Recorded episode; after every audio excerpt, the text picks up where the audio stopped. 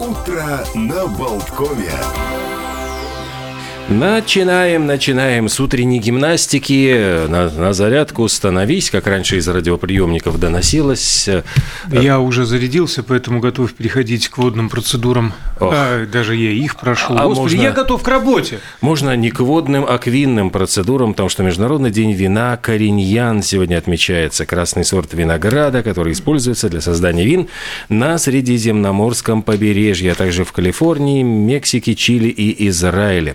Тут, как говорят сомелье, знающий аромат вина из данного виноградного сорта обладает приглушенными и благородными нотами. Ненавязчиво пахнет черными и темно-красными фруктами и ягодами, которые пикантно дополнены нотами черного перца. Рекомендую долго не выдерживать, наслаждаться вином, пока оно еще молодое, и под него э, гармонично пойдут сыры гауда, пармезан, манчего, а также все разновидности вяленого мяса, прошутто, хамон, палетта. А еще Да, э, этот сорт э, применяется в купажах вместе с Ширазом, Гренашем и Мурведром. Он распространен в Испании, Лангедок, Руссельоне во Франции.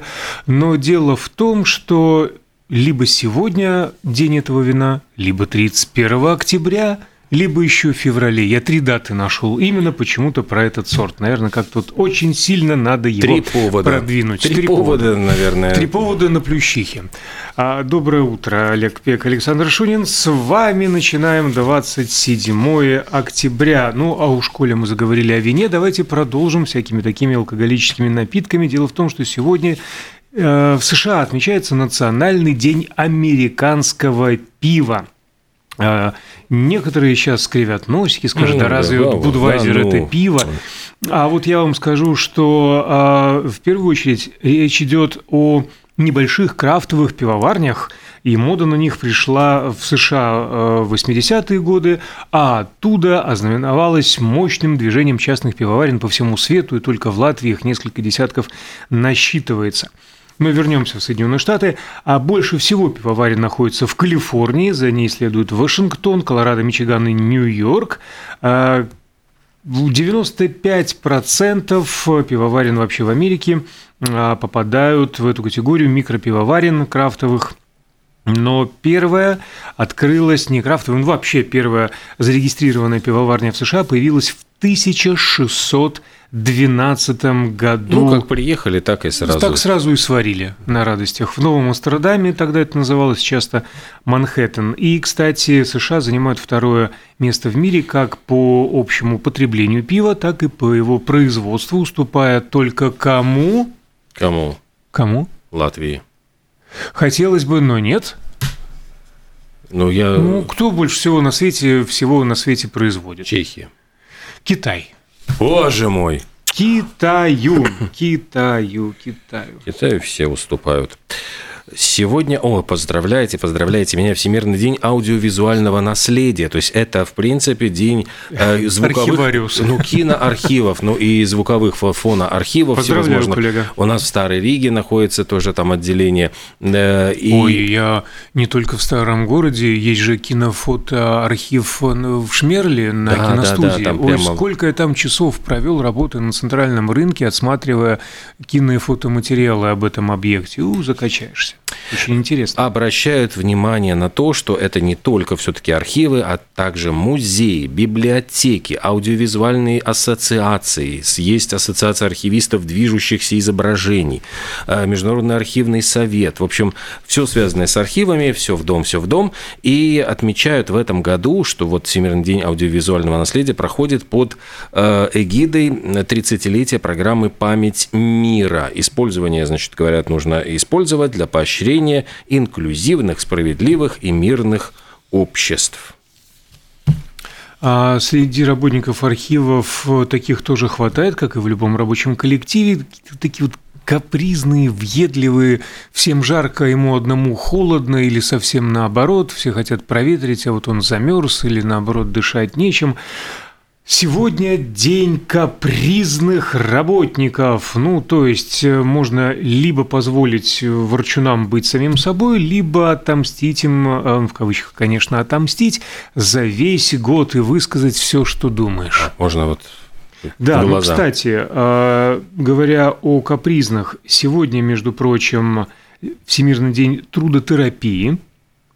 Ну, то есть, в общем-то, да, через труд как чистой совести.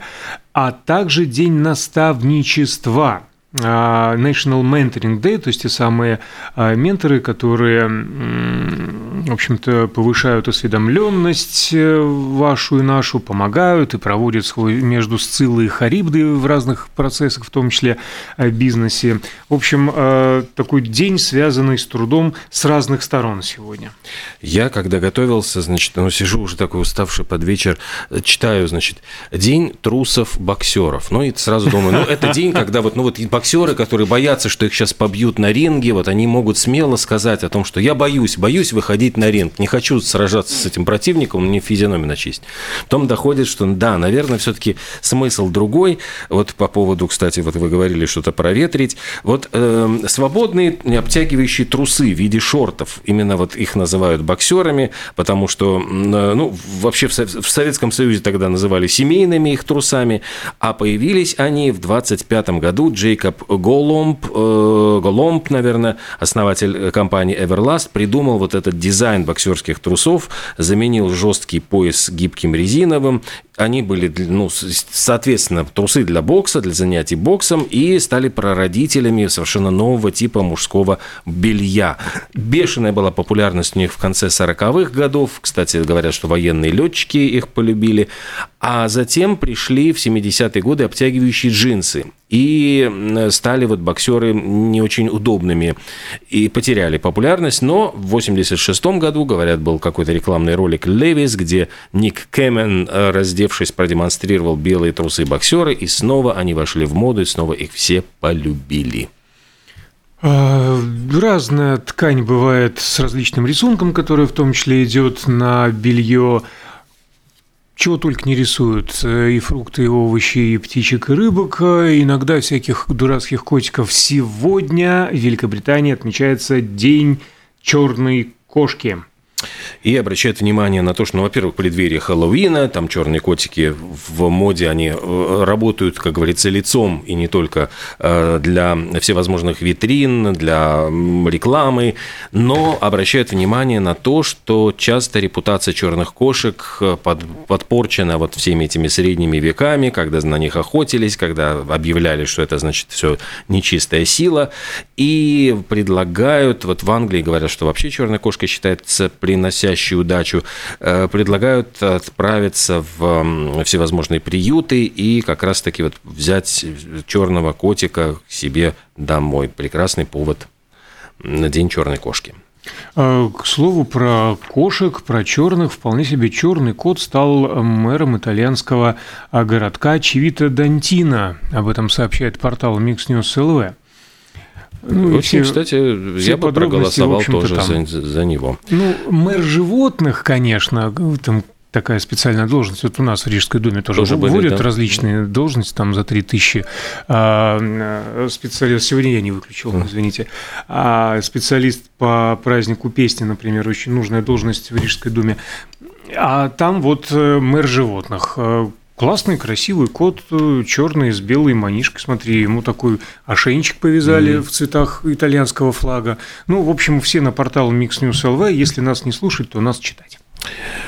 А, вот по поводу читать. Сегодня день поэтессы Сильвии Плат, американская да. писательница и поэтесса, основательница жанра исповедальной поэзии. Но для читал я так вот говорят, чтобы было вам понятно, американская Марина Цветаева. Ну, то есть вот все переживала, пережевывала через, значит, себя, пропускала. Неудачный брак у нее был, там муж постоянно изменял, и закончилось тем, что покончила она жизнь самоубийством. Причем э, как-то так получилось, что поскольку она не оставила завещание, все ее произведения, права перешли вот как раз-таки к этому обманщику, изменщику мужу. В общем, получилось так, что он стал единственным и главным распорядителем ее наследства. Вот, ну, там все обращали биографы, вот, дескать, какая несправедливость судьбы. Но э, этот день, вот, по-моему, то, то ли день рождения, по-моему, ее. Это день рождения, да. Да, день рождения. Отмечается вот в, в Америке. Да, но э, дело в том, что, во-первых, она была больная на всю голову, и первую попытку суицида совершила чуть ли там не в 10 лет от роду. Но она реально, человек был психически больной, страдала всю жизнь, и карательная психиатрия – это про нее. Ее пытались лечить всем чем. А при этом она умудрилась родить э, двух здоровых дочерей. Э, правда, а двое детей умерли э, до рождения еще. А, ну, ну, это ладно, про ее болезнь. А в 1982 году посмертно она была удостоена Пулицеровской премии.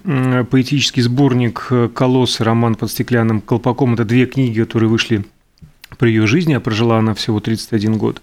А первое стихотворение публиковали в Бостон Геральд, когда ей исполнилось всего 8 лет, и мама девочки сразу стала э, во все журналы всевозможные отправлять ее а, произведения. Ну и тот самый муж, э, наследник творчества, Тоже поэт, половину ее творчества унаследованного он просто сжег.